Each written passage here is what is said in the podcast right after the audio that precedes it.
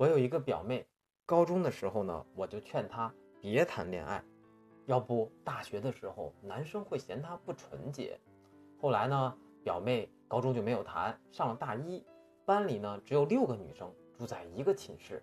她呢在寝室人缘特别好，总是买些夜宵啊，买些零食给室友吃，还买了个小蛋糕炉做蛋糕给他们吃，她自己都不怎么吃。每次看别人吃呢，他他就在那里傻笑，室友就都说这个心地善良的傻姑娘，以后谁娶了谁最有福气。